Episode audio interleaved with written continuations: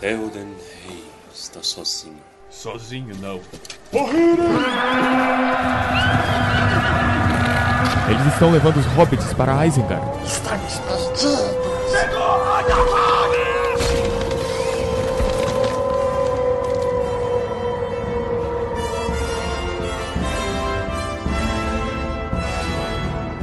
Almares, senhoritos e senhoritas, o meu nome é Pedro. O meu nome, finalmente, com um microfone decente, é Torres. Tem que parar com isso, vai virar a SMR, eu sou contra a SMR. CMR é mó bom, velho.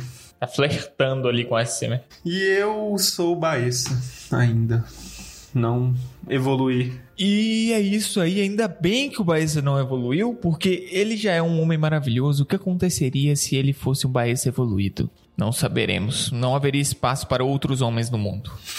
Depende se ele tá evoluindo como Pokémon ou Digimon. Se ele tivesse evoluindo como um Digimon, ele viraria uma Sandeiro. Uma sandeiro. Uma, ba- uma bazuca. Com a voz esquisita, né? Que ele sempre fica com uma voz mais demoníaca. Exato. Digi evolui. Bazuca e asas. Nossa, aí, porra. Bom demais. Hoje nós iremos acompanhar Samwise Gandhi cometendo erros. Então esse é um capítulo raro. Vamos vibrar, porque este é o final de Duas Torres. Isso aí. Finalmente! Verdade. Finalmente! Em êxtase aqui. Meu Deus, acabou. Nossa, que vergonha que eu tava. Gente, um passo a mais perto do Silmarillion. Só deixando aí bem É claro. verdade. Exatamente. Tudo o que resta é a gente parar de ter ideias no meio do caminho pra no, no livro. É porque a gente tem muita ideia, mano. É muita ideia. A gente tá na flor da A idade. gente tá na flor da ideia. Momento Palantir. Gorila. Traga-me a bola. E hoje teremos um momento Palantir reduzido devido a limitações de tempo, porque vai vir um especial muito legal pra vocês e depois vai vir outro especial muito legal pra vocês, então não reclamem, tá bom? Nós vamos ler um e-mail agora e nós vamos ler os outros e-mails depois. É bom a gente falar, né? Porque a gente tá recebendo muitas mensagens já e a gente tá começando a perder a conta das mensagens, né? Então não, não fica chateado se demorar um pouquinho, porque também tem. A gente tem que ter um zelo aí pelo, pelo fluxo do programa, né? No último foi o quê? Metade do programa, leitura de e-mails. Muito boa, por sinal, foi maravilhosa. Mas é, vamos equilibrar um Maravilhosa. pouquinho e trazer conteúdo aí pra vocês. Uma leitura maravilhosa. É isso aí, então vamos lá. E se você não quiser ouvir a leitura de e-mails, vá para 13 minutos e 55 segundos do podcast. Então é o seguinte, a gente tem o e-mail da Maíra Siqueira. Maíra Siqueira mandou pra gente, já, já começa com o pé na porta, né? Oi meninos do Clube do Segundo Desjejum. E aí ela manda uma foto dos hobbits, né? Somos nós. Isso. Ela começa aqui com, com a história. Comecei a ouvir vocês dia 1 de maio. E desde lá estou me segurando para não mandar e-mail, porque queria mandar um bem pertinente. Achei o podcast quando falaram de passagens sobre vocês em um e-mail do podcast Precisamos Voltar. E precisei parar na hora para conferir e não parei de ouvir desde então. Mais uma pessoa. We have to go back, Kate. Aqui eu faço uma pausa e agradecer primeiro ao Eric que mandou um e-mail lá para Flávia Gazi. Né?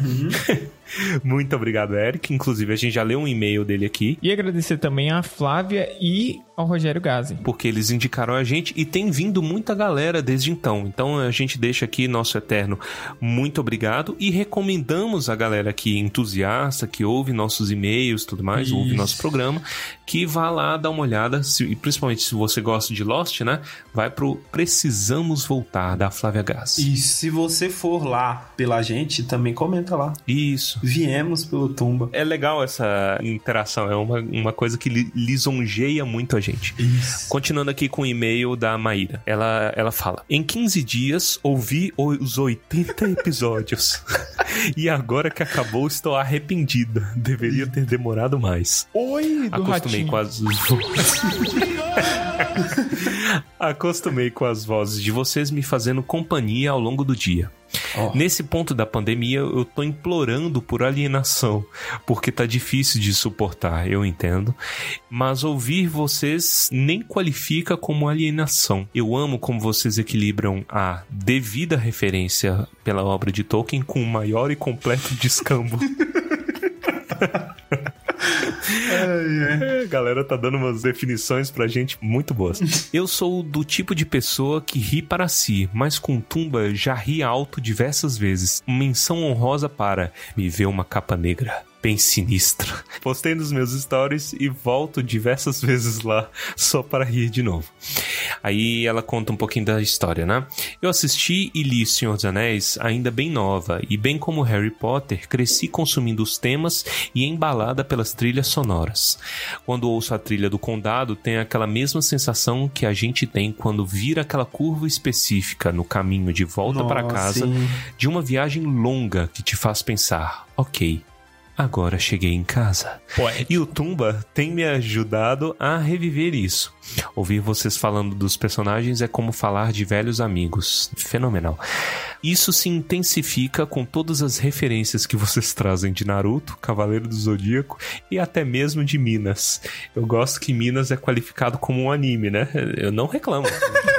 É, ué. Ela continua: Minha família paterna é toda de Ervalha, no sul de Minas. E mesmo que vocês falem do outro extremo de Minas, realmente, é como se vocês tivessem crescido no quintal da minha avó. Afinal, o mineiro sai de Minas, mas Minas nunca sai do mineiro.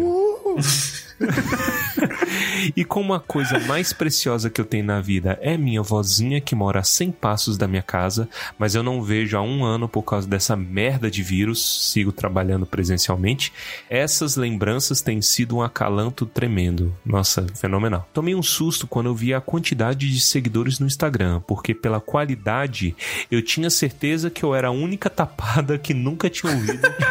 Apesar de um número grande, tá longe do que vocês merecem. Não descanso enquanto vocês não alcançarem esse número. Tal qual Sam, todo lascado, carregando um ainda mais lascado Frodo na montanha da perdição. Devo dizer que eu estou realmente lascado e eu agradeço. Ó, quero aproveitar e fazer um apelo. Deixa o Baessa fazer as piadas sujas dele, gente. Primeiro porque ele não faz a piada, mas comenta que tem uma. Eu não sei lidar com a curiosidade. E segundo, que não tem como qualquer coisa que ele diga ser pior do que a imagem mental horrenda que vocês me causaram quando disseram que a Xuxa era uma esposa. Jesus, é verdade. Aqui é, cabe, cabe vários processos, né? A Não Sasha. sei de quem, se é dos, dos entes. Exato, sobre ela. E, e a Sasha sendo o entinho. Até chegar na parte do Luciano Zafi já era tarde demais. Enfim, hashtag FreeBaessa e pelo amor de Deus, conta as piadas dos episódios 53 e 54. Aqui eu faço uma pausa. Você se lembra das piadas porque você é um cara safado, Baessa. Você fica falando esse negócio, mas eu, eu duvido que você tenha as piadas de verdade. Você fica aí só de Tenho, joguinho. tenho, tenho todas. Então qual que é a Todas, piada? todas. Não vou contar, né? Porque pra gerar mais curiosidade. cara. Mas eu tenho. Eu gostei da hashtag FreeBaes. Me deixem em paz. A gente tá deixando, é você que não, você que não conta, olha aí, fica de joguinho. Finalizando aqui o e-mail dela. Qualquer coisa libera conteúdo extra para os assinantes. Certamente Olha. não vou reclamar. Essa é uma ideia boa. A gente, a gente ainda tá pensando o que que vai para cada assinante, né? A gente precisa de um número um pouquinho maior para conseguir, primeiro, arrumar a casa, né? Isso aí é importante ser, ser dito, que no momento a gente tá arrumando a casa e a gente tá sentando tudo pro Tumba não dar prejuízo, propriamente dito pra gente. E a partir do momento que a gente tiver seguro, aí a gente já começa a trazer coisas, né? Que aí a gente já tem um tempo melhor para poder trabalhar nisso. Que querendo ou não, a gente não é da área, a gente trabalha nisso aí no tempo livre. Bandinha de garagem. e agora, uma sugestão dela, né? Ela manda aqui: se puderem, façam uma live ou um vídeo falando de vocês. Tá difícil sincronizar na minha cabeça a voz de vocês com as fotos. Desculpa o tamanho do e-mail, mas depois de 15 dias imersos no Tumba, tô empolgada de ter assinado e estar mandando esse e-mail. Aproveitando o ensejo, deixo uma pergunta. Tendo que escolher um, qual seria o seu quote, sua citação favorita das obras? Beijos, meninos. Obrigada pela alegria que tem causado nesses tempos tão difíceis. Eu, honestamente, amo vocês e o trabalho que vocês fazem. Muito obrigado, Maíra. Sensacional. Um e-mail maravilhoso. Muito e aí ela obrigado. traz os PS dela, né? Vamos lá. Os três PS para não perder o, o, o costume, né? Vamos lá. PS. Tragam mais o Armando. Ele é insano. Insano, ela pode estar usando tanto como um elogio quanto no sentido mais restrito da palavra, tudo encaixa. Segundo, vocês têm interesse de falar de outras mídias? Queria saber a opinião de vocês sobre os jogos Shadow of Mordor, Shadow of War. Excelente pergunta. A gente tem muita vontade de falar sobre. Eu, em particular, eu já joguei o Shadow of Mordor e eu sei da história do Shadow of War porque eu não tinha condição de comprar. Porque meu computador não roda. Eu, eu, eu tenho uma, uma, uma carrocinha. leal, mas é uma carrocinha. Só que a gente tem vontade de fazer isso em live, né? A gente já teve aí um, um bom respaldo dos ouvintes, né? Que tá- no momento estão preferindo no, no YouTube. Então a gente vai pensar como levar para os ouvintes aí as informações, né? E fazer uma discussão. Eu trouxe a ideia de zerar Lego dos Anéis também, então talvez role aí mais pra frente. É uma excelente ideia. Eu adoraria. Que é muito bom, inclusive, o joguinho. Muito bom. E aí o último PS dela, faça um episódio sobre Crepúsculo e chamem o Armando. O mundo precisa que isso aconteça. Será feito. Com ódio. Eu quero agora. Eu li tudo. Pior que eu li também. Eu não li tudo, mas eu li acho que uns dois ou três livros. Isso faz muitos anos, tá? Mas eu li. Ah, eu não sei se eu leria, cara. Eu não tenho paciência. Eu já mal tô dando conta da demanda atual. Ainda vai colocar Crepúsculo. É só quando chegar no segundo livro você pular ele. Sim. Eu vou assistir o filme. Eu, em sacrifício, eu vou ver os filmes e eu vou ser o crítico dos filmes. Eu vou ser a Fernanda Pode de ser, Crepúsculo. pode ser. Pode ser. Um abraço pra Fernanda também, né? E um abraço para a Maíra. Muito obrigado pelo seu e-mail, Maíra. Vocês têm uma frase favorita aí? Eu não tenho uma frase favorita. Eu adoro a do, do Aragorn. Nem todo vagante é vadio. Isso, é um poeminha, né? Olha, a minha frase é muito transitória, assim. Eu acho que eu não tenho uma frase específica. Às vezes eu fico com frases específicas na cabeça.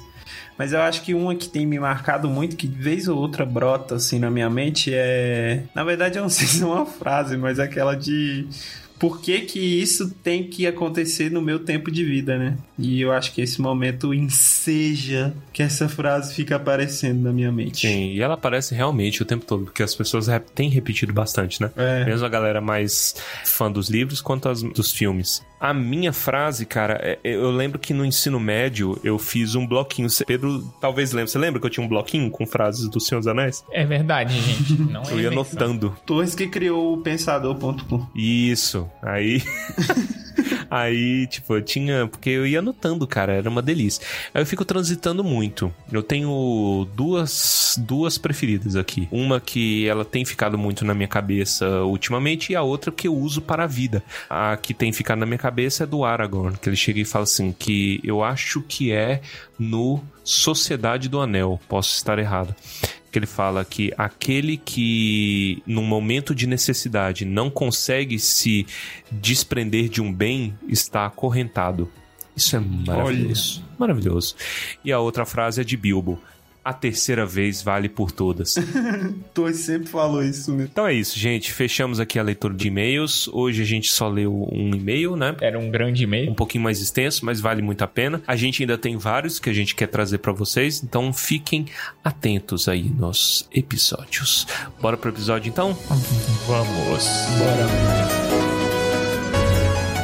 Capítulo 10 As escolhas de Mestre Samwise Frodo jazia no chão com o rosto para cima e aquela criatura monstruosa se debruçava sobre ele. Tão concentrada em sua vítima que não se deu conta de Sam e de seus gritos até que ele estivesse bem próximo. Quando Sam veio correndo na direção deles, viu que Frodo já estava preso por cordas passadas em torno do seu corpo, dos tornozelos até os ombros, e Laracna, com suas grandes patas dianteiras, começava a erguê-lo e arrastá-lo dali. Perto de Frodo jazia, luzindo no chão, a espada élfica, no local onde caíra inútil de sua mão. Sam não parou para pensar no que se deveria fazer, se estava sendo corajoso ou leal, ou se estava possesso de raiva. Deu um salto à frente e gritou, agarrando a espada de seu mestre com a mão esquerda. Então avançou. Nunca se vira um ataque tão violento no mundo selvagem dos animais, no qual uma pequena criatura, armada apenas com minúsculos dentes, é capaz de saltar sobre uma torre de chifres e carapaça que pisa sobre seu companheiro caído. Perturbada, como se tivesse sido despertada de algum sonho de volúpia pelo pequeno grito do hobbit, lentamente voltou a malícia apavorante de seu olhar na direção dele. Mas quase antes de ela perceber que avançava sobre ela uma fúria maior do que qualquer outra provada em anos incontáveis, a espada brilhante golpeou sua pata e decepou a garra. Sam saltou para dentro dos arcos de suas pernas e, com um rápido impulso de sua outra mão, desferiu um golpe contra o aglomerado de olhos na cabeça baixada.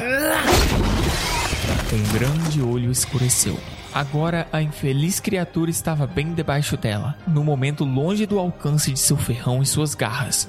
Sua vasta barriga estava sobre Sam com sua luz pútrida e o mau cheiro que vinha dela quase o derrubou mas ainda lhe restava fúria para mais um golpe, e antes que ela pudesse cair com o corpo sobre ele, sufocando-o com toda sua pequena coragem atrevida, ele, num esforço desesperado, rasgou-lhe um talho no corpo com a reluzente espada élfica.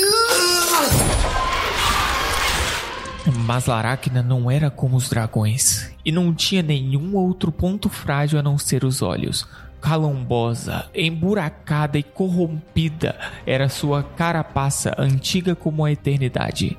Mas sua espessura era sempre alimentada de dentro para fora, formando camada sobre camada de excrescência maligna. A lâmina fez um talho horroroso mas aquelas dobras hediondas não podiam ser perfuradas pela força humana, nem mesmo se elfos ou anões forjassem o aço, nem se a mão de Beren ou de Túren o brandissem. Ela recuou quando golpeada e então ergueu a enorme bolsa de sua barriga bem acima da cabeça de Sam. O veneno espumava e borbulhava do ferimento. Abrindo agora as pernas, ela fez seu enorme peso cair sobre ele outra vez. Cedo demais. Pois Sam ainda estava de pé e, deixando cair sua própria espada, segurou com as duas mãos a espada élfica com a ponta para cima, afastando aquele teto horrível. E assim Laracna, com o impulso de sua própria disposição maligna, no esforço maior que o da mão de qualquer guerreiro, jogou-se sobre um cravo cruel.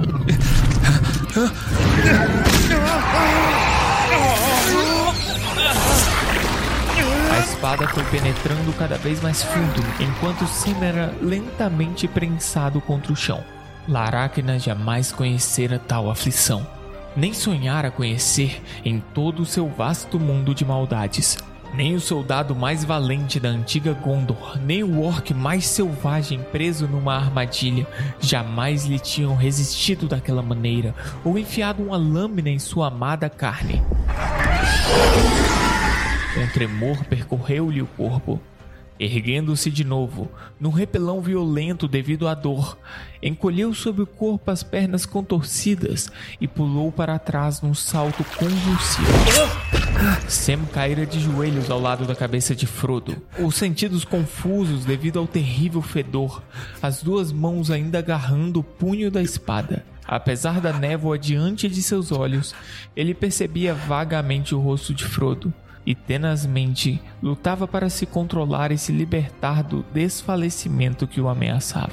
Lentamente ergueu a cabeça e a viu, apenas a alguns passos de distância, fitando-o, a boca emporcalhada por um cuspe venenoso e um líquido esverdeado escorrendo de seu olho ferido. Estava agachada, com a barriga trêmula estatelada sobre o chão, os grandes arcos das pernas tremendo, enquanto reunia forças para um outro salto, dessa vez para esmagar e ferroar até a morte.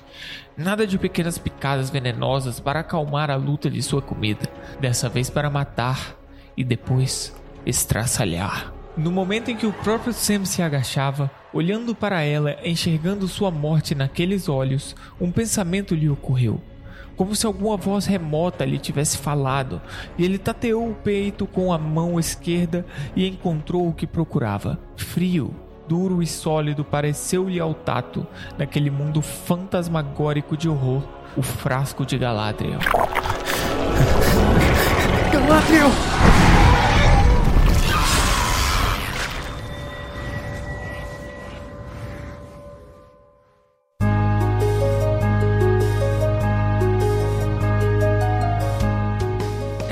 Isso então, pessoal. Vamos aqui falar sobre o capítulo do Sam, o capítulo da visão, o capítulo do Sam solitário, lutando e tomando decisões ruins. Então, antes de mais nada, o capítulo começa com briga mesmo, né? Violência, vandalismo e umas descrições nojentas da Laracna.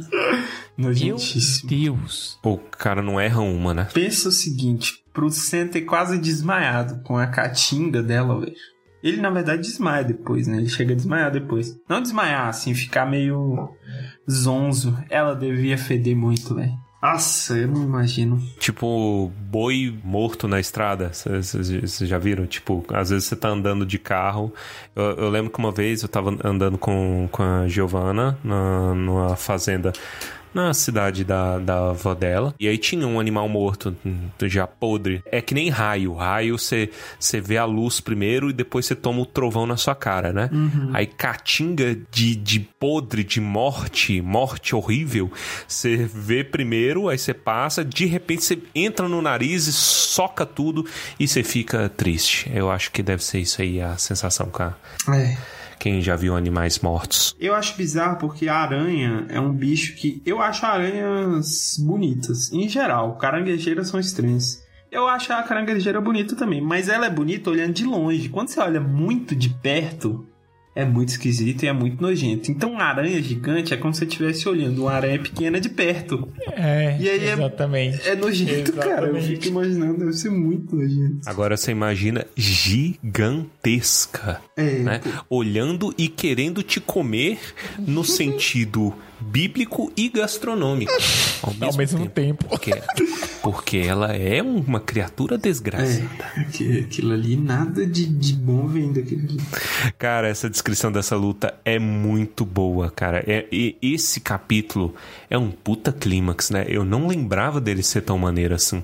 É. Que na verdade ele é climático, mas ao mesmo tempo anticlimático. Porque, dando spoiler aí já do final do capítulo, de fato os- o Frodo morre, né? Aí você fala, porra, morreu, agora vamos continuar aqui com o Sam.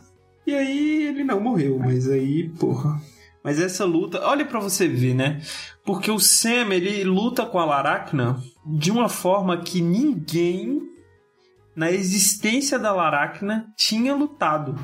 Isso. E de certa forma é o Sam e não é o Sam, porque quando ele fala com uma voz que não é dele, né, quando ele declama o- as palavras e tudo mais, vem uma força que não é só dele, mas é dele. Então, velho, o Sam é muito foda, pelo amor de O Deus. Sam é muito foda. É nessa parte que as pessoas falam que o Sam, de fato, é o verdadeiro herói, né? Da história. Uhum. Que é, que é nisso aí, porque pela bravura e como que ele brilha, né, velho? Ele tá todo escondidinho, todo escondidinho, mas aí no momento de necessidade ele vira o top das galáxias. Da balada. É bonito, né? Porque a luta já é boa, a descrição já é maneira, mas o Tolkien já faz questão de enriquecer o negócio com o elemento X. Qual que é o elemento X do Tolkien?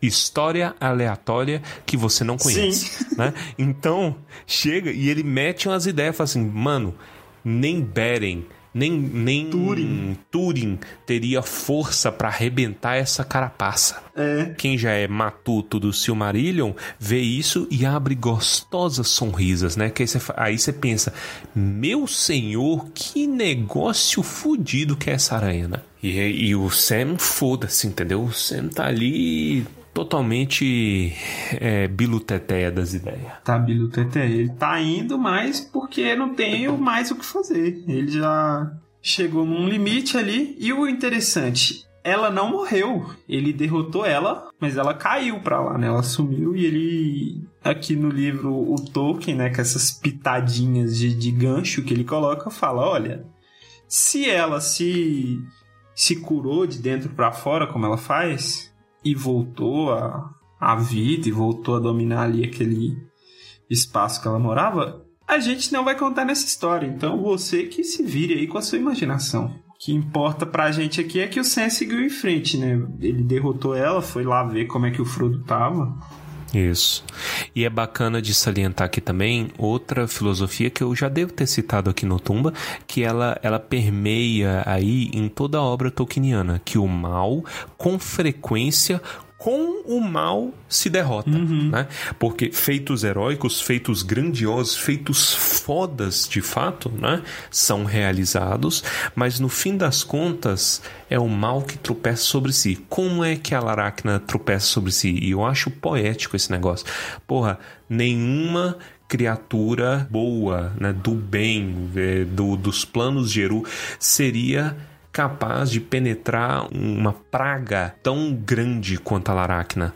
Mas ela tem a condição de se ferrar, né? A força dela é capaz de se ferrar. Então aí, basicamente, qual é a contribuição do Sam? É soldier on, né? É de permanecer ali impassível e corajoso para um caralho, mas é a Laracna que se derrota. E isso é, é Tolkien 101. Né? É maravilhoso, que eu já devo ter citado antes e vou continuar citando, principalmente no próximo livro, que é sensacional. Eu acho isso tão poético, mas ao mesmo tempo eu fico me colocando ali na pele do Sam, o quão assustador é você ter um bicho gigantesco fazendo força para te amassar com O corpo. o próprio barriga, o abdômen dela e com o corpanzil gigantesco e nojento dela, velho. Nossa!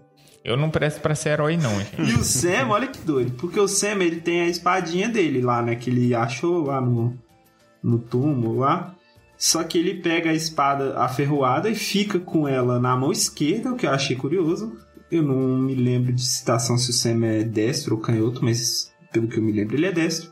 Ele fica aferroado na mão esquerda e a espadinha dele na mão direita. Nesse momento que ela começa a amassar ele, ele solta a espada dele e segura a ferroada pra cima. Eu acho curioso que na- mais pra frente no capítulo os orcs comentam que alguém martelou pregos nela, alguma coisa do tipo. Eu achei essa expressão Isso. curiosa. Uhum, coisa de orc, né? É, é, porque querendo ou não, ela é pequenininha, né? Ela é pequenininha, aferroada, né? Então, e aí pelo sangue que talvez ela tivesse, né? Porra, sensacional esse negócio, cara. É demais. Muito bom esse começo. Você fica no, no, no limite. Hoje, às 10 da noite. É, Deus me livre. Vocês não têm agonia dele ficar, tipo, ela ficar, o olho ficar furando? Eu acho o olho uma coisa tão esquisita. Eu tenho agonia, deveria ter furado mais. Isso aqui, mano, eu não sei se eu teria, sei lá. Eu acho o olho muito esquisito, ficar furando o olho da, que é o único ponto fraco dela. Mas não tem como, mas eu acho muito esquisito. É sempre um problema, né? Sempre um problema. Aí, depois disso, o Sam volta pro Frodo, né? E ele tá desesperado porque o cara tá morto. Morto, morto. Tá frio, né? Não tem sinal vital nenhum. Todo encapado de corda, de, de teia, de aranha, né? E aí ele fala, mestre querido mestre, duas vezes. E eu só consegui lembrar naquela musiquinha da lua, né? Que fala, rato, meu querido rato, eu não sou assim, de fim no trato. Eu não sei porquê, mas eu li, mestre, meu querido mestre. Só isso mesmo, não tem nem... De quem que é essa Ah, eu música? sei, passava na TV. Eu nunca Cultura. vi isso na vida. É, era uma peça. Cant- é, cantigas, É, isso cultura era muito brasileira. bom, pô. Que o rato ficava. Ele ficava tentando se casar com as coisas. E elas sempre diziam não pro rato. E no final eu acho que ele fica com a rata. Mas sempre tinha esse versinho. Que falava, rato, meu querido rato, eu não sou assim de fino trato. Pra selar este contrato, minha luz é passageira, fico sempre por um fio. Rato, meu querido rato, eu não sou assim de fino trato pra selar este contrato. Minha luz é passageira, fico sempre por um triz. Mesmo quando estou inteira, vem a nuvem me cobrir. Ela sim, nuvem faceira, é que lhe fará feliz. Ah, era mó bonitinha. É, continua, Nossa. não, continua, vai. Mesmo quando não vou lembrar. né? Aí sempre alguma coisa acabava com o que ele tava cortejando. Aí ela, ele- ela passava pra frente o rato. No caso da lua, eu acho que que ela passa pra frente com uma parede que tampa a lua. Aí ele começa a cortejar a parede. Aí a parede acha outra coisa que acaba com a parede. É mó legal. É, é bom que você cantando e aí eu visualizando essa situação, mas eu vejo muito uma novela da Record sobre o Senhor dos Anéis com essa música. Nossa. Nossa, eu com consigo certeza. visualizar muito. Eu tô com medo de dar essa resposta e aí a, a Record Pô, nos é copiar perigoso, e pô. aí começar realmente produzir. Mas é uma é, é, é, é mutantes, caminho do coração, entendeu? Eu vi o melhor comentário sobre novelas da Record. A Record tem uma novela que chama Dez Mandamentos. E aí, alguém, al- alguém saiu uma notícia tipo: a novela Os Dez Mandamentos vai virar um livro. Aí alguém falou: mas já existe, chama Bíblia. Pô, eu ri demais disso.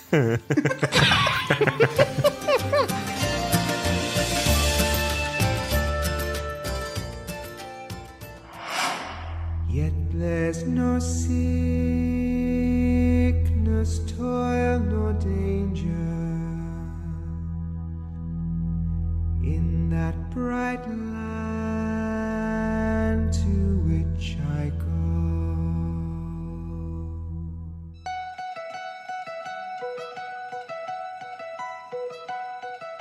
Sam, ele é meio bobo, né? Quer dizer, eu não vou tirar aqui todo o mérito do Sam de ter acabado de derrotar a Laracna, mas ele fica falando mestre, querido mestre, e o Frodo não responde. Aí ele lembra, porra, a boca dele tá tampada, né? Deixa eu tirar aqui a teia. Aí ele vai lá e corta a teia, pergunta de novo e ele continua não respondendo. mas ele fica falando com ele todo enrolado em cordas e teias. Ele tem uma crise de desespero ali, né? Pô, imagina, seu fiel companheiro, na verdade o Sam é quase servo do Frodo, né? E aí ele vê ali o Frodo morto, estirado, cara. Eu fiquei desesperado e eu sei que o Frodo não morreu aí, mas mesmo assim eu fiquei desesperado pelo Sam. Pois é, ele sai dando espadada no ar, fica puto, começa a conversar consigo mesmo. Sim, e é um diálogo engraçado, que ele vai chegando à conclusão, né? É. É os estágios do luto, né? Ele passa pelos estágios do luto. Eu, eu diria que até por todos os cinco estágios, não? Ah, dá pra se analisar, mas. Não sei, eu não lembro quais são. Culto aqui é você. Eu só é preguiçoso. É uma piada de community, né? A Brita, ela é psicóloga, ela é toda metida, né? É, ah, I'm, I'm a psych major, né? Não sei o quê. E aí tudo quanto ela, sempre que ela quer dar uma lacrada, aí ela começa, ah, é, esse aí, inclusive, eu estou percebendo que você tá passando pelos cinco estágios do luto, que começam em negação e terminam em aceitação. Aí o Jeff, nomei mais dois estágios. Ela, "É, é, eu sou obrigado? Porque geralmente a gente só lembra do começo e do final, a gente nunca lembra a ordem. É negação, raiva, barganha, depressão e aceitação. Exatamente. E é o que o Sam passa aí, mano. Ele primeiro ele tá negando, mestre, querido mestre, você não pode deixar, né? Aí o- a raiva, ele começa a golpear as coisas e fica, né? Chorando e tudo mais. Aí, por favor, vem a barganha, a barganha. Eu, eu fico em dúvida se a barganha seria barganha ou a depressão, quando ele fala, por favor, e isso é lindo, inclusive. Trágico, né? Lindo e trágico. Por favor, não vá para onde o seu Sam não possa segui-lo. Porra, Isso é isso, é, tão barganha, triste, é. bicho. Não é? E aí ele fica. a- Eu acho que a depressão é quando ele pensa, então, que ele tem que seguir, né? Fala assim, caralho, mas eu não dou conta, mano. Eu sou um inútil. Eu sou. Porra, eu vou deixar o cara em sepulto aqui, É, olha, olha que loucura, né? Porque o que, que ele poderia fazer de fato, sabe? Não tem outro, outra solução ali a curto prazo. Ele fala, olha. E aí ele chega, na verdade, na aceitação quando ele fala, ah, ele não tá dormindo, ele morreu de fato, eu vou ter que seguir em frente. E aí ele deseja e isso pode entrar em barganha. Na verdade, esses cinco estágios do luto não necessariamente vêm numa ordem específica. É lógico que o começo é negação e o final é aceitação. E não existe nenhum tempo específico para isso, não. Mas ele fala: olha, eu desejo que eu ainda possa encontrá-lo algum dia, né? Pois é, né, mano? Mas aí, eu desejo que eu ainda possa encontrá-lo algum dia. Deixa eu só te largar aqui, morto, es- estirado no meio do nada. Mano, Que, que surto foi esse do Sam? Cara, não tinha o que fazer, velho. O que, que você faria no, no, no lugar dele? Velho, tira o corpo dali. Mas põe onde? É, exato. Põe onde? Ah, num lugar que você consiga voltar. Ah, não sei se ele teria. Eu acho que se ele poderia ter feito mais merda ainda de ter jogado o Frodo em algum buraco. E aí. Ele tinha que ter, sei lá, velho. E é aí que entra a parte da depressão do, do Sam também. Porque nesse momento ele tá convicto que o negócio, que a missão tá ferrada e que ela é decididamente suicida. Sabe? Tipo, antes eles sempre falavam isso, deixava agora nesse ponto assim, caralho, eu não sei se eu vou dar conta, mas ele já não tem mais perspectiva de voltar. Ele, no, no íntimo dele, ele acha que ele vai ser pego antes, né? Que ele não vai dar conta, porque ele é um cara inseguro e tudo mais. Mas ele já tá convicto, não vou voltar, não tem como, entendeu? É seguir ou seguir. Ele lembra de tudo, né? Tipo, a comitiva tinha o objetivo final, né? De jogar o anel na, na Montanha da Perdição e tudo mais. E aí ele lembra por que é que a comitiva foi criada, né? Para que a missão fosse cumprida. Apesar do Frodo ser o portador do anel, a missão teria que ser cumprida. E aí, nossa, eu, eu acho esse capítulo muito bom, assim, as discussões que o Sam tem, porque ele fica em dúvida até se ele pega o anel do Frodo, porque, de certa forma, ele tá saqueando, né, o, o cadáver do Frodo ali. Tá fazendo loot. Você passou num, num- jogando um RPG, alguém morreu ali perto de você e os itens estão lá voando assim cima. Aí você passa lá e pega aquele dinheiro do GTA San Andreas que ficava voando assim, ó. Aí o anel voando. E você vai passar em cima do corpo do Frodo e pegar o. Porque ele leva tudo, né? Ele fica com o anel, ele fica com a ferroada, ele deixa a espadinha dele do lado do corpo do Frodo, da forma como, como ele achou a espada.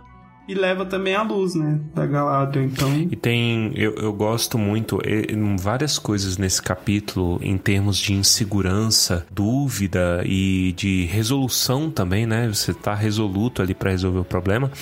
Me lembra muitas coisas que eu já passei também. Esse é um capítulo que ele me acerta profundamente. E eu acho que eu, eu lendo hoje, né? Eu lendo em 2021, essa história tá me acertando mais porque eu lembro da minha história. E aí tem uma parada que de primeiro eu ria eu não ria, mas eu estranhava, né? Que, é, por exemplo, nessa merda, né? Nesse mar de merda que o Sam tá inserido, quando ele tem a, a certeza de que o Frodo está morto, ele tem uma crise, né? E a- aqui a descrição do Tolkien: um desespero negro se abate sobre ele. Sam curvou-se até o chão, cobrindo a cabeça com um capuz cinzento, e a noite se apoderou de seu coração e ele perdeu os sentidos. E isso é uma coisa que eu já senti um pouco na pele, que é você estar tão agoniado com alguma situação que não tem resolução, você está desesperado, que isso te cansa e te drena a energia de um tanto que você só consegue dormir. Você não consegue mais nada. Pontos específicos, assim, é uma coisa que, que hoje eu, com, com, a, com a sabedoria que eu tenho hoje, com a experiência, eu consigo me relacionar, sabe? E ver essas paradas, que isso é tenso de verdade. Você sente, você entende o que é que o, o personagem tá sentindo. Isso é uma riqueza do Senhor dos Anéis, como é uma riqueza de grandes livros, né? Grandes obras. Você poder retornar para uma obra sendo uma pessoa totalmente diferente e você desbravar novos níveis, novas camadas, né? De profundidade e, e reflexão. E fica aí a- o momento palestrinha de hoje que eu acho muito interessante. É tão forte pra mim o momento que ele percebe que ele tá sozinho. Agora é ele.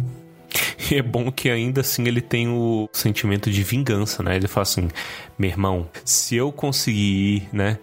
O meu ódio vai carregar por todas as estradas do mundo, procurando até finalmente encontrar Gollum. Meu amigo, olha que negócio. Que de certa forma o ódio que move ele, né? Isso.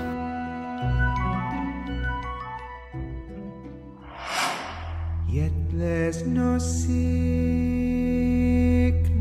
toil, nor danger in that bright land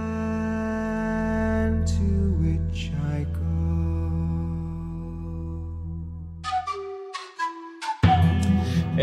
E aí, o que que acontece? Ele vai lá, saqueia o corpo do mestre, um caso clássico de revolta, e, e ele decide, né, tentar seguir com a missão, como os meninos comentaram. Só que aparece o Gorbag.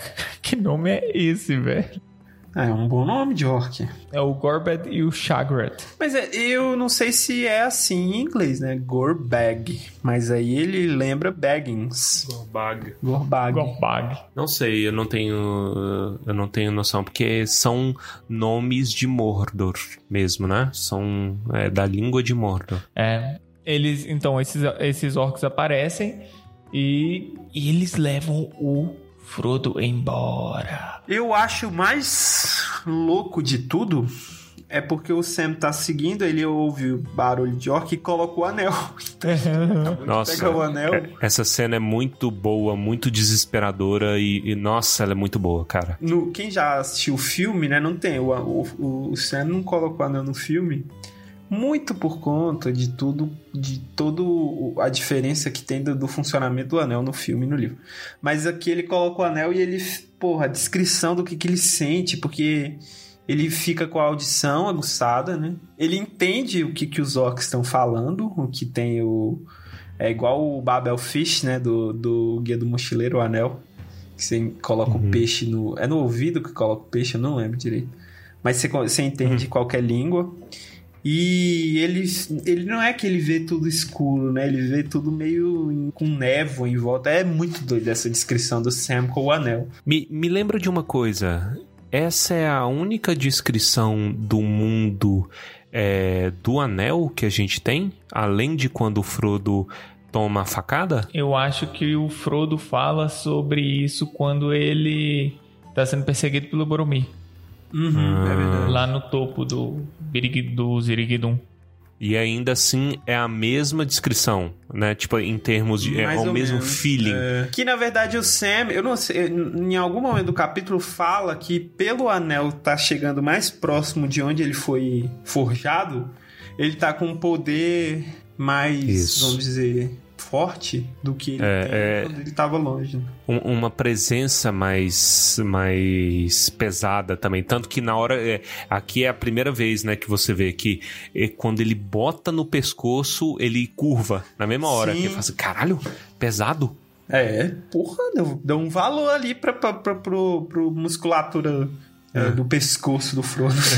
essa descrição específica é a visão que na minha opinião né é a visão dos filmes tudo que os quando os filmes é, colocam né que é, é tipo evento né no, É. no nos filmes parece que ele tá entrando em um local de tempestade, né? E aí vento É. fica aquela, aquela- aquele barulho de vento no ouvido.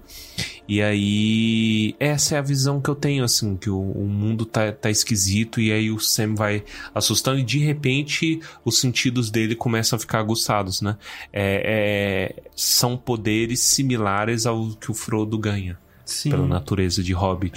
O, o, o Sam, ele nem consegue entender direito o que, que ele tá vivenciando ali, né? Uhum. E, e olha, ó, ó, agora vem a grande diferença, né?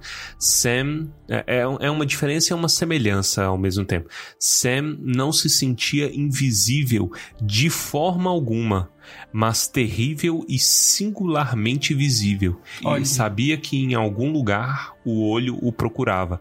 Quer dizer, é similar ao filme porque é aí que o Sauron tem noção de que tem coisa rolando. Sim. Sauron sente, né? Mas ele não é GPS, né? Que imediatamente o, o, olho físico que só existe nos filmes olha pra ele, né? E É. procura. Não é isso. No filme é tipo um aplicativo que você liga a sua localização, né? E aí o olho se direciona pra lá. Mas é maluquice isso daqui, cara. Eu fico. pô, o Sam nesse capítulo. Esse capítulo é muito bom. O Sam é foda demais. Mas eu interpretei isso de uma certa forma até figurada.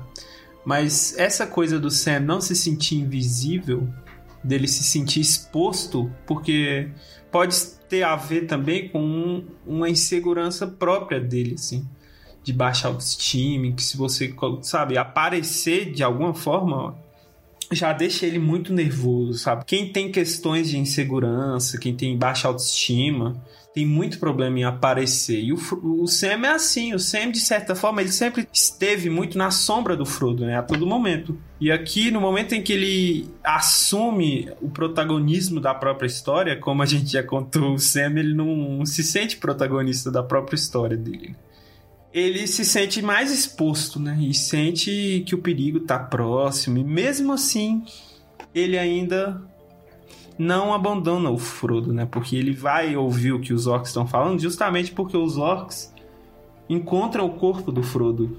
E aí ele vai lá tentar investigar o que que tá acontecendo. Até porque também ele nem sabe muito bem para onde ir, né?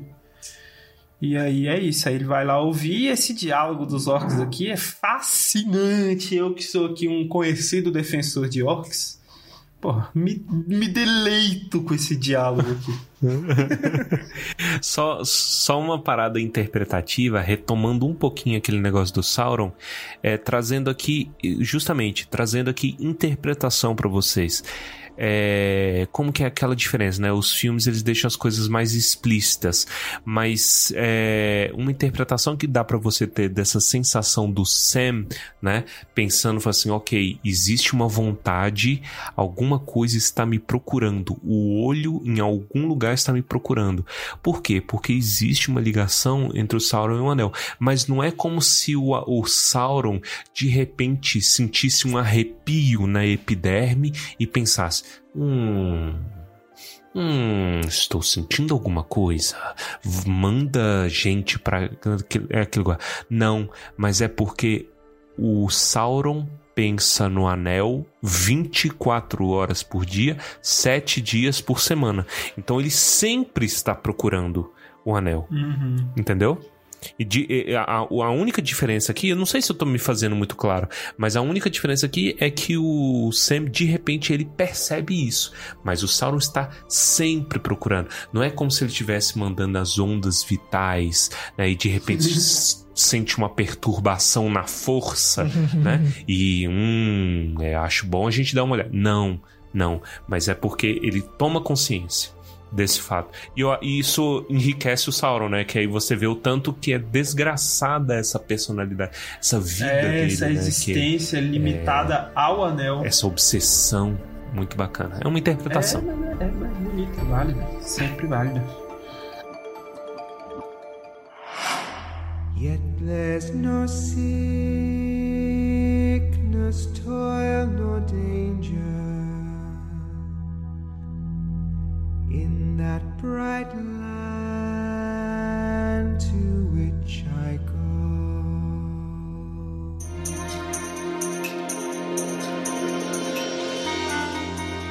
os orcs eles começam a ter uma discussão que é bem, é bem legal. Muitas informações legais aqui.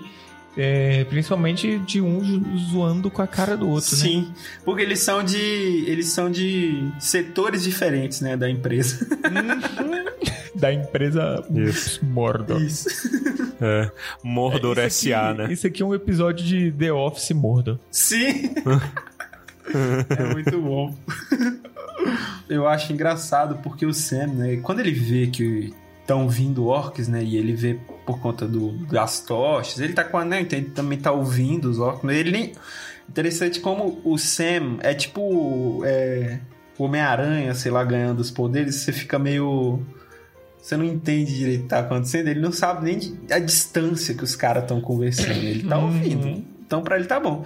E aí ele pensou assim, porra, eu vou lá, eu vou matar quantos eu conseguir antes de, de ser capturado e morrer, fazer uma pilha de orcs em volta do corpo do, do Frodo e vou salvar o corpo do Frodo, né? E aí ele falou, será que vão escrever canções sobre isso? Aí ele, pô, pensou, não, porque se eu morrer, se eu for lá, eles vão pegar o anel, perdemos, o mundo acabou. E aí ele fica pensando, pensando, pensando tanto que os caras vai pegam o corpo do Frodo e passa e vai embora. E ele vai e começa a seguir os caras, né? E aí começa esse diálogo maravilhoso, porque os, os orcs, eles têm... A gente, a gente às vezes é, é, pensa nos orcs como simplesmente criaturas malignas sem qualquer personalidade, né?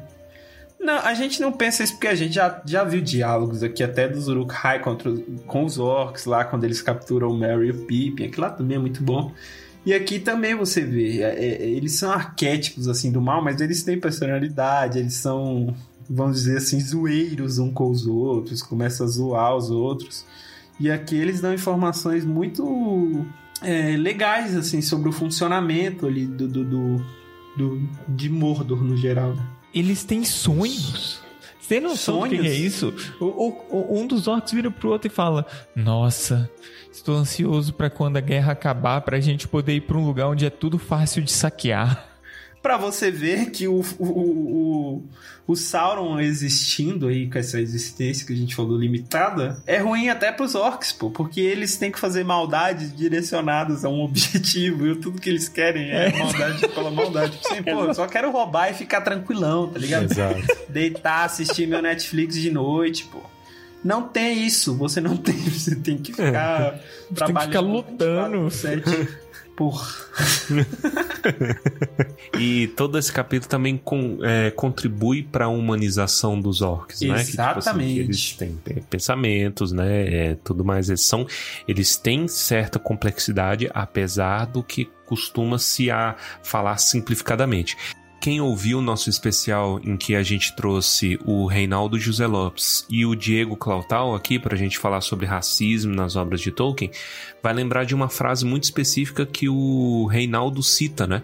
Que o Reinaldo fala é, dos orcs quando eles estão falando sobre o guerreiro élfico, né? Aí fala, ah, é. É, porra, deve ter aí um cara muito fudido de, de, de corajoso e não sei o que, porque o cara ferrou com a Laracna, essa Laracna tá ferrada, nós vamos ter um pouco de paz, mas ele deixou um comparsa dele aqui. Ah, que droga. Típico de elfos Sim. né? Quer dizer, eles têm um código aí também. Existe algum tipo de código, né? Pode ser distorcido, como for, tá usando pra criticar o, o, o elfo, não sei, mas é, enriquece, né? Aí você vê que eles têm organização. Sim. Eles não abandonam ninguém por abandonar. De vez em quando eles jogam um orc lá pra Laracna comer, mas é tudo vindo de ordens de cima. Enfim, eles, eles têm uma, uma moral órquica ali que funciona, né? De alguma forma funciona. Mas isso é muito interessante. Isso. Ele, e aí eles acabam dando a informação que é, porra, crucial aqui pra história de que o Frodo não tá morto. Eles, na verdade, sabem que Isso. tem outro bicho aí. Por quê? Porque, primeiro, alguém tirou a corda da boca e do olho do Frodo, da cara do Frodo, né? Do rosto. E que a Laracna não levou o Frodo pra dentro do, do, do, do- cativeiro dela lá, né? Porque ela, ela não deixaria nada que ela envolveu aí. Então eles sabem que a Laracna foi derrotada e que tem alguém à solta. Eles, eles suspeitam que seja um elfo por conta de ter sido usado alguma arma élfica, porque pra, pra ter derrotado a Laracna é um elfo. Tinha que ser alguma arma élfica. Muito- for, né? Muito Sim. bom eles falando, nossa, um grande guerreiro. Um grande guerreiro. grande sim. guerreiro élfico e o, o, o Sam lá tremendo, invisível. Invisível, cagando na calça. E é um grande guerreiro, é engraçado porque é grande não só na grandeza da luta, né? Como grande em estatura. Porque eles acho que eles nunca imaginariam que um ser tão pequeno conseguiu derrotar a Larak. Sabe uma coisa que me deixa muito é, pensativo quando eles falam assim: vamos deixar o Frodo do jeito que. Não o Frodo, né? Eles não sabem o nome. Mas vamos deixar esse infeliz aí do jeito que tá, vivo, até vir ordens de cima, ou ele próprio vir é, é, é, inspecionar o Frodo, né? De quem que eles estão falando? Sauron. Então, mas o Sauron viria É Sauron. inspecionar o Frodo pessoalmente? Eu não acho que o Sauron sairia pra fazer qual- qual- quaisquer inspeção. Ele sairia pra fazer essa inspeção. Eu acho que a- a- o objetivo capturar os pequenos já deve ser o objetivo mais difundido entre todos os orcs da Terra-média a essa altura.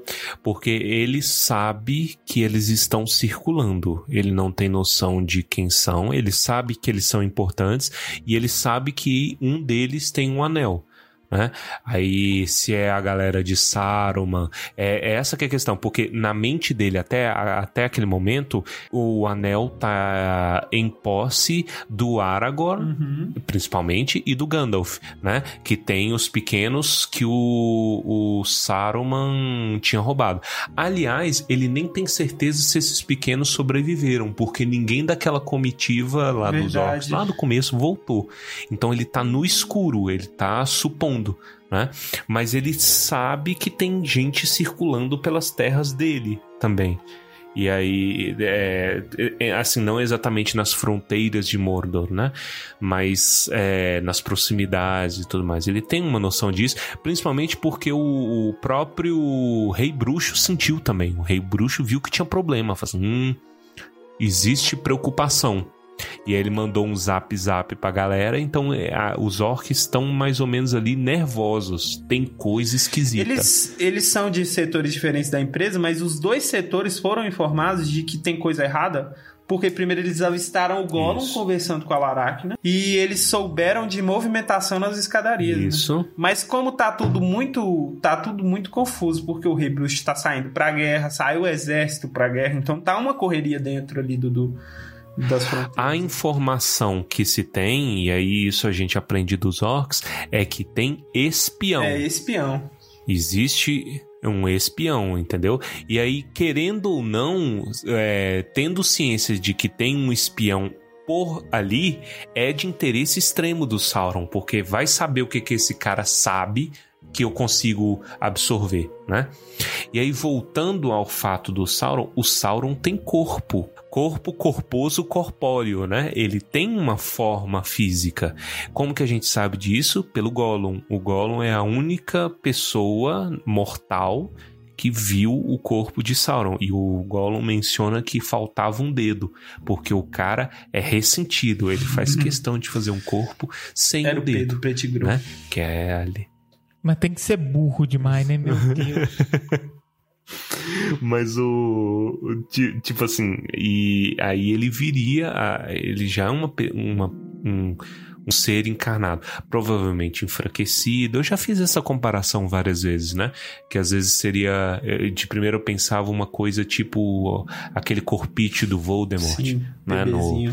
No Cálice de. Fogo, mas é, é uma coisa mais palpável, talvez. Valdemort é outro. Se perdesse um dedo, ele ia refazer o corpo dele sem o dedo, porque é um completo imbecil. Imbecil. Mano, esses, esses vilões, velho. Ah, cara. Meu Deus, bicho. Ah, não, eu fico puto, velho. Mano, ele recriou o corpo dele com um dedo a menos. disso. Qual, Mano, qual, pensa, para e qual que é o pensa um sentido pouco. por trás disso? Qual, qual mensagem? Eu quero saber qual é a mensagem. Exatamente. Isso é ruim pra ele. Isso é ruim Não, pra não, ele. Não, não. tem justificativa Ruim não, nenhuma. Às vezes é uma questão do cara. Ah, não. Faltar um dedo não é ruim, dependendo da situação. Mas eu, eu Ah, entendo não tem porque, motivo pra ele porra, não é ter. simbólico, cara. Pois é, mas por que, que ele vai simbolizar a derrota dele? Cara, é assim que, que é um símbolo. E especialmente simbolizar para quem?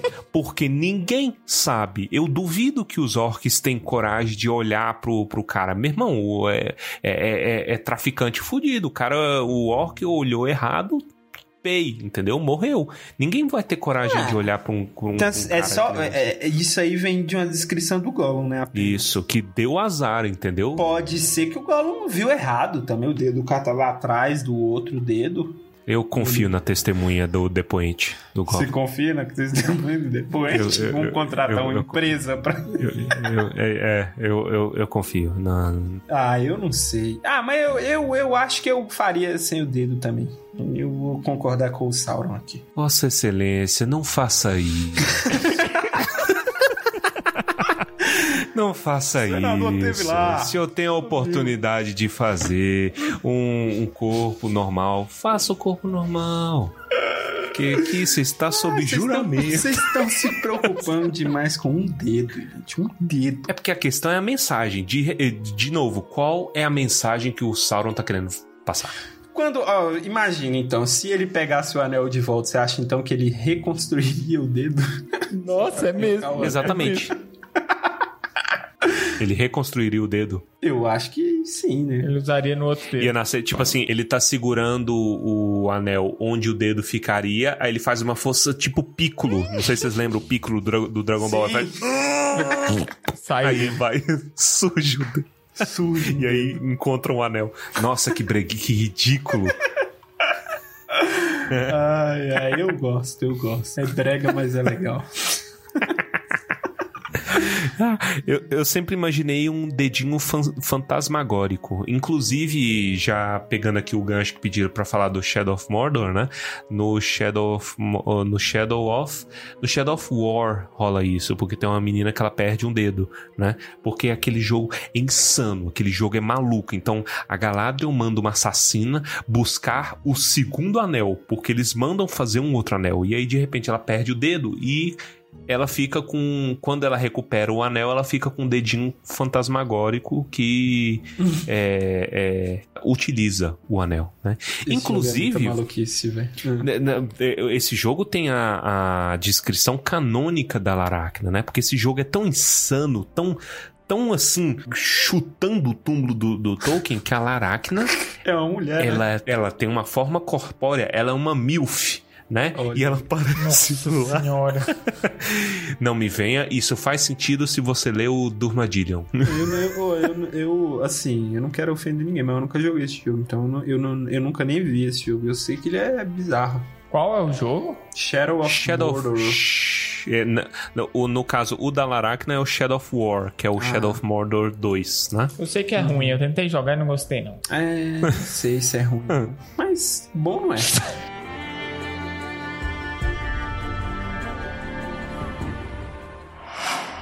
Yet there's no sickness,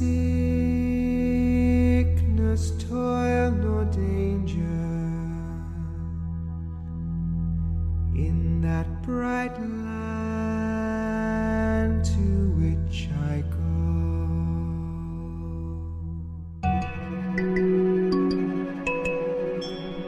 Sabe o que, que eu acho muito esquisito nessa parte aí depois também?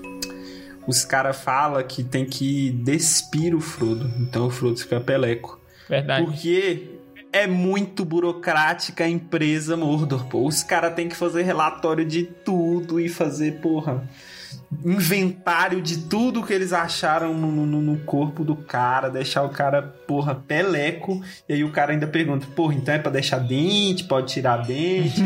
assim. O cara, não.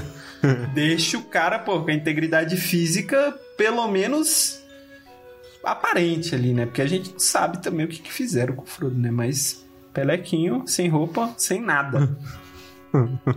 Comentam de anel também. Então, é- anel é. Eles falam que qualquer adereço que ele tenha tem que ser registrado e mandado pros superiores. Olha, Eu imagino eles com aqueles saquinhos do Enem, sabe? Pra colocar coisinha. escrevendo nominho. E seguimos aqui então para o finalzinho do capítulo, onde nós descobrimos que Laracna tem uma bate. Um, um- como fala o cinto do Batman? Bate cinto. É um bate-cinto. Bate cinto. Cinto de Tem um utilidades. cinto É, de cinto de utilidades utilidades. com várias. É, é, é, eu ia- quase falei bags. Com vários sacos de Pochetes. venenos. É, a Laracna carrega múltiplas pochetes, gente, cada uma de uma cor. Pochetinha. Isso. Nos gominhos, gominhos dela. Eco, que nojo. E aqui eles falam, os orcs falam que, olha, cara, esse cara aqui não tá morto não, bicho. Esse cara aqui, olha, ele levou o veneno da paralisia. Aí o Sam, em choque, Cho- Sabe o que eu acho engraçado? Os orcs são muito zoeiros. Depois falam assim: não, pô, teve um amigo nosso que a gente Sim. a gente achou ele pendurado. Pô, que maldade. E aí eles ainda falam, a gente ficou uns 20 minutos rindo dele, né? É, velho, olha. foram embora porque é melhor não mexer. É, deixa lá, pô. Vai, vai mexer, vai tirar um bicho. É. Eu não tenho, eu não tenho culhão aqui, eu não tenho a capacidade de vir em rede nacional pra contrariar a Laracna, né? É. Então, Mas é isso aí. É, eles levam o- Eles levam o corpo do Frodo. O Sam vai atrás. isso. E aí ele desespera, né, bicho? Desespera. E aí ele fala, né, que ele é um idiota porque ele abandonou o Frodo vivo.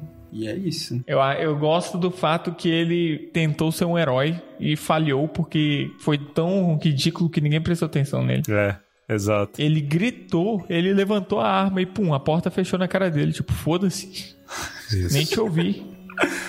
É, E é particularmente esquisito porque coisas élficas misturadas com o anel geralmente dá merda. né? Uma das histórias que eu acho mais maneira é da morte do Isildur, né? O Isildur ele tinha uma estrela que eu não lembro se era presente élfico ou se era coisa de Númenor, mas ele tinha uma joia na testa que a joia pega fogo, né? Que ela brilha com uma intensidade muito grande quando ele coloca o anel. E é por isso que os caras dão conta de matar ele, porque, porra, tem um, um trem sinistro brilhando, atira lá. E eles só sentam as flechas no cara. Eu acho isso maneiro. Por que, que eu tô falando isso, né? Porque eu fico pensando se às vezes a espada não fica ainda mais terrível, né? A ferroada. Um Vira monstro um brilhante. sábio de luz gigantesco. é. E o capítulo se encerra com a frase de efeito aqui, né? Frodo estava vivo, mas o inimigo o levara. Pam, pam. Roda a musiquinha de. do final de Dragon Ball Z. Vou te comer. E para a felicidade dos membros do Tumba e para os ouvintes do Tumba, aqui termina a segunda parte da história da Guerra do Anel. A terceira parte conta a história da última defesa contra a sombra e do fim da missão do portador do anel em O Retorno do Rei. Eu fico pensando, é, é- é aí que, que vem, porque isso, isso é muito clima de Dragon Ball, mano. Um sonho seria se a gente conseguisse o Wendell Bezerra pra, pra narrar isso, né? seria fantástico, mas quem, quem sabe, né? O céu é o limite. É, é bom. Vamos sonhar, né? Regrava, a gente regrava tudo com a, com a voz dele. Ele, inclusive, fazendo Sam. É verdade, ele é o Sam. Olha aí. Eu tinha esquecido. Pois é, mas o livro acabou, gente. Acabou.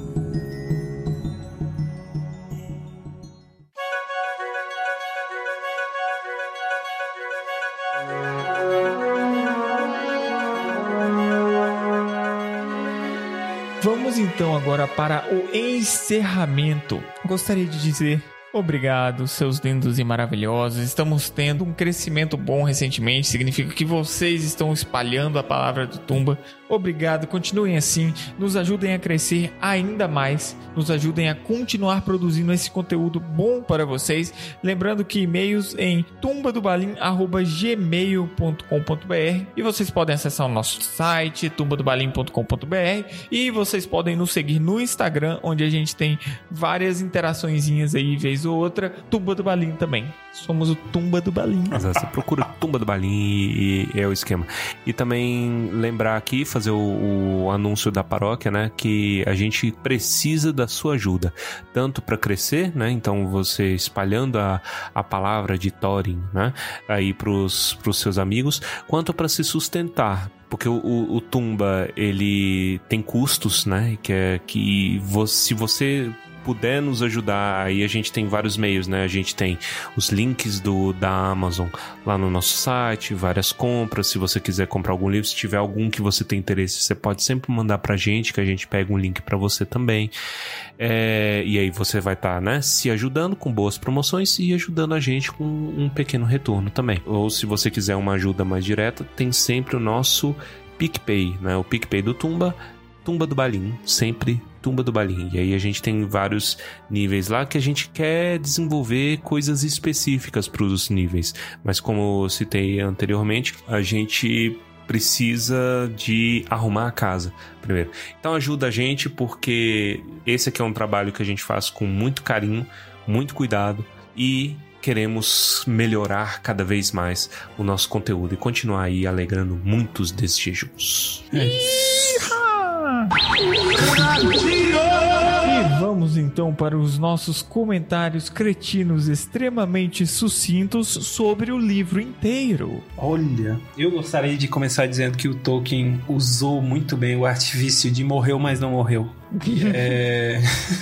é muito bom isso, porque o Gandalf morre, mas não morre. E agora o Frodo morre, mas não morre. O único que morre é o Xambin. E o, e o Tolkien já sabia disso.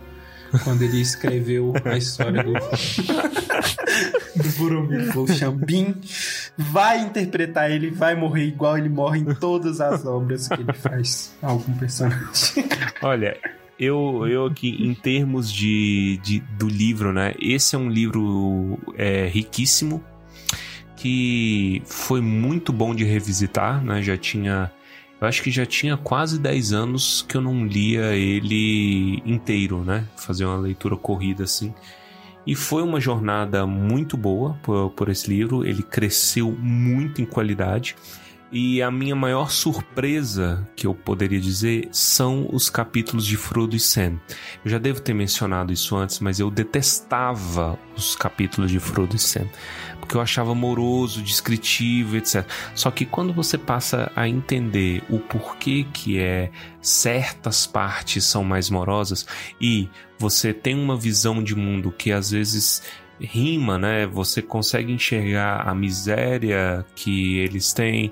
Isso às vezes rima com alguma coisa que você tá passando. Aqui no Tumba coincidiu da gente pegar essa bosta de pandemia. Então, ver é, as passagens e os perrengues deles sob essa ótica enriqueceu muito a leitura. Eu dou para O Senhor dos Anéis, As Duas Torres, livro Cinco Tumbas de Cinco. Meus parabéns. A gente vai votar, eu também voto em cinco tumbas de cinco. Pra você ver, o livro é duas torres, a gente tem um torre só e é bom. o livro tem duas. Olha, eu vou dizer por mim que esse livro, ele em sua maioria só existe porque o Gandalf morreu. Por quê? Cara, é porque a maioria dos eventos aqui teriam se desenrolado de forma muito mais tranquila se o Gandalf tivesse com eles. Primeiro, toda a parte do Gollum suicida, essas merdas, todas não aconteceria. É, é, essa sempre foi minha dúvida, né? O que teria acontecido? Qual seria o plano? Eu entendo, eu entendo o que você fala, mas eu acho que eu não usaria tranquilo, porque nada que tem o Gandalf é tranquilo. É um ponto. Eu tá acho bom. que ele não ia deixar nada muito claro do, do que, que teria que fazer. Ele ia assumir. ele, porra, mas ia, ia realmente ser outra história, porque nesse momento do. No, no último capítulo, né? O, o, o Sam até chega e fala, pô, por que, que o Gandalf não tá aqui, né? Se ele tivesse aqui. Mas é isso, eu entendo que você fala que seria completamente diferente. É, é, não, mas assim, eu não digo apenas completamente diferente, mas no sentido de que parece que eles não sabem conduzir nada do que acontece. Tipo, a gente tá acompanhando e é divertido, mas parece que falta maturidade em tudo, sabe? Tipo, vamos para aquela floresta, a gente não sabe o que vai acontecer ali. Vamos pegar este caminho, a gente não sabe o que vai acontecer ali. Eles só precisam de uma pessoa que saiba um, um pouco do que vai acontecer ali. Tipo, vamos dar um passo sabendo que a gente tá pisando ao invés de pisar no nada?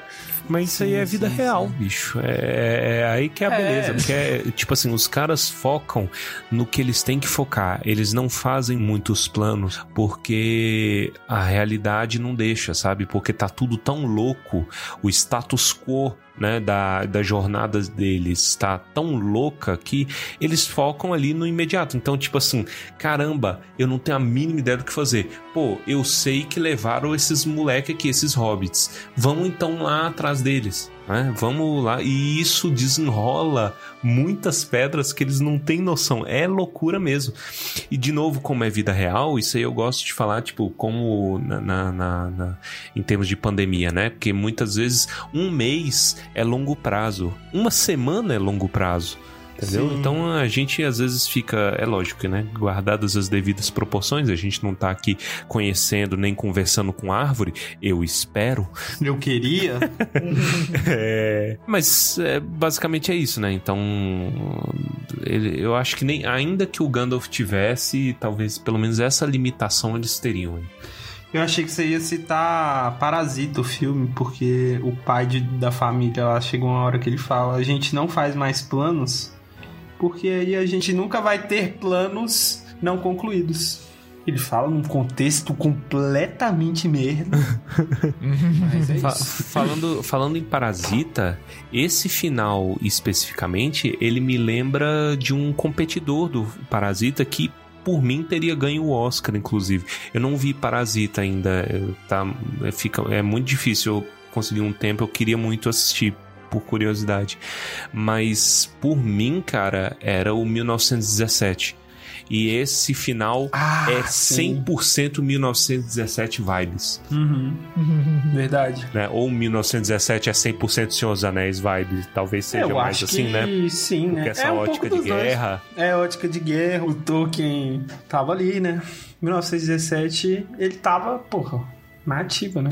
Tanto que eh, uma, uma das cenas que eu mais gosto do filme é uma que tem uma cantoria, né? Num, num certo ponto. Nossa, Eu imagino 100% o Sam cantando isso, sabe? Porque o Sam tem essa cantoria ali inata Nossa, dele. caralho, então eu imagino, velho. tipo, ele se lamentando, do- cantando um folk ali é, é, triste, né? Pra ver se ele desafogava as mágoas. E, e aí, e aí entra em contraste, o ambiente de Mordor é tão desgraçado que não permite muito isso. Né? Sim. Ele tá calado e com medo. Não tem cantoria, mas eu, eu compreenderia se ele cantasse. É, porque de certa forma cantar é extravasar, né? Um sentimento do que seja. Só queria dizer que cinco tumbas de cinco tumbas, porque o livro é maravilhoso. Também concordo.